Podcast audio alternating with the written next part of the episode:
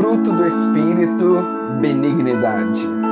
Mas o fruto do Espírito é amor, alegria, paz, paciência, benignidade, bondade, fé, mansidão, temperança.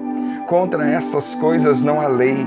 Gálatas 5, 22 e 23. Benignos, generoso, bondoso, literalmente bem-nascido, que vem do bene, bem, mais gignere, gerar. Benignidade é a maneira como exercemos bondade. Ela tem a ver com a delicadeza, sensibilidade para com as outras pessoas. Benignidade é ser atencioso e cuidar do próximo acima de si mesmo, mesmo que isso algumas vezes demande privação de conforto, prazer, tempo e disposição. Então, o que significa benignidade? é a qualidade de quem é benigno, ou seja, de quem é dotado de características boas, como generosidade, bondade e benevolência. Isso é, agir com benignidade é o mesmo que ser misericordioso e bondoso com o próximo, comportando-se com base na lealdade e fidelidade, sendo parte do fruto do Espírito, assim como amor, gozo, paz, longanimidade a qualidade de ser benigno é produzida pelo Espírito Santo em nós quando somos guiados por Ele. Deus é benigno e demonstra sua benignidade de muitas formas. E em Atos 14, 17, Paulo afirma que uma das formas que ele demonstra é nos sustentando.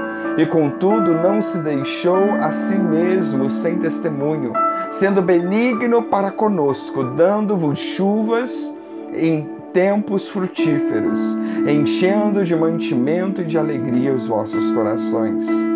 Jesus também é um grande exemplo de benignidade, uma marca de sua vida que revela muito dessa característica é a disposição em atender com bondade as pessoas que o interrompiam.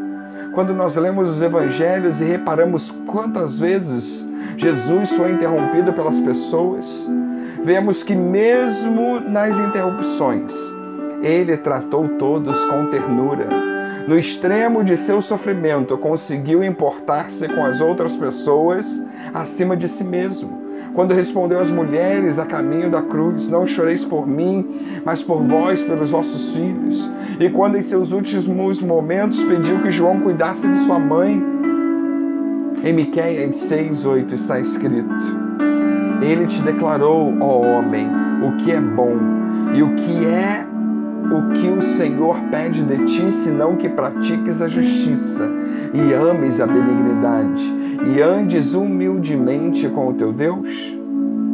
Então, podemos dizer que a benignidade é uma das qualidades que o Senhor exige do seu povo. Nós, filhos de Deus, devemos obedecer à vontade dele revelada em Sua palavra, praticando atos de misericórdia e demonstrando compaixão uns para com os outros um dos maiores exemplos que temos é o nosso próprio Mestre Jesus Cristo, que durante todo o seu momento tem tamanha benignidade com todos os pecadores. Onde há benignidade, não há lugar para maldade, ódio ou rancor, porque as ações são guiadas pelo amor. Quando entendemos que o nosso Deus é cheio desta qualidade, aprendemos a ser benignos com as outras pessoas também. Da mesma forma que o Senhor nos ama e ajuda sem merecermos, nós também devemos ajudar o nosso próximo. O nosso maior motivo para buscar ser cheios de benignidade é alegrar o nosso Deus, pois tudo aquilo que fazemos não deve ser para nossa própria vanglória, mas sim para honrar o Senhor.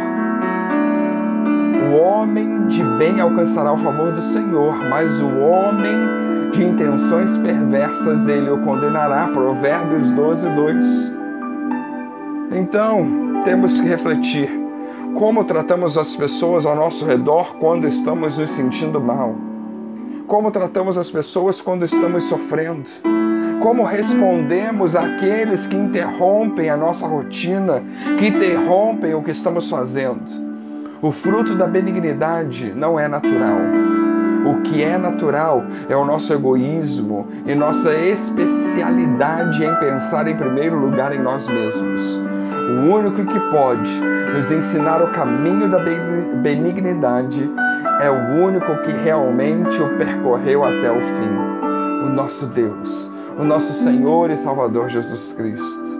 Que venhamos abrir o nosso coração a depender e ouvir os seus ensinamentos. Que Deus nos abençoe.